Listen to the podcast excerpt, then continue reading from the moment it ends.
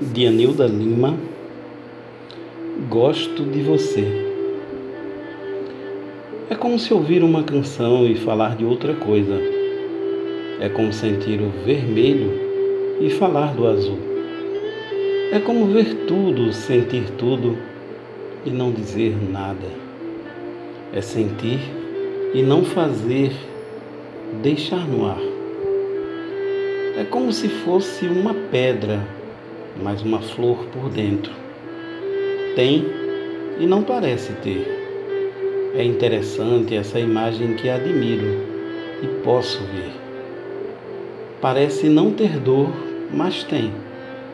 Parece não ter amor, mas tem também.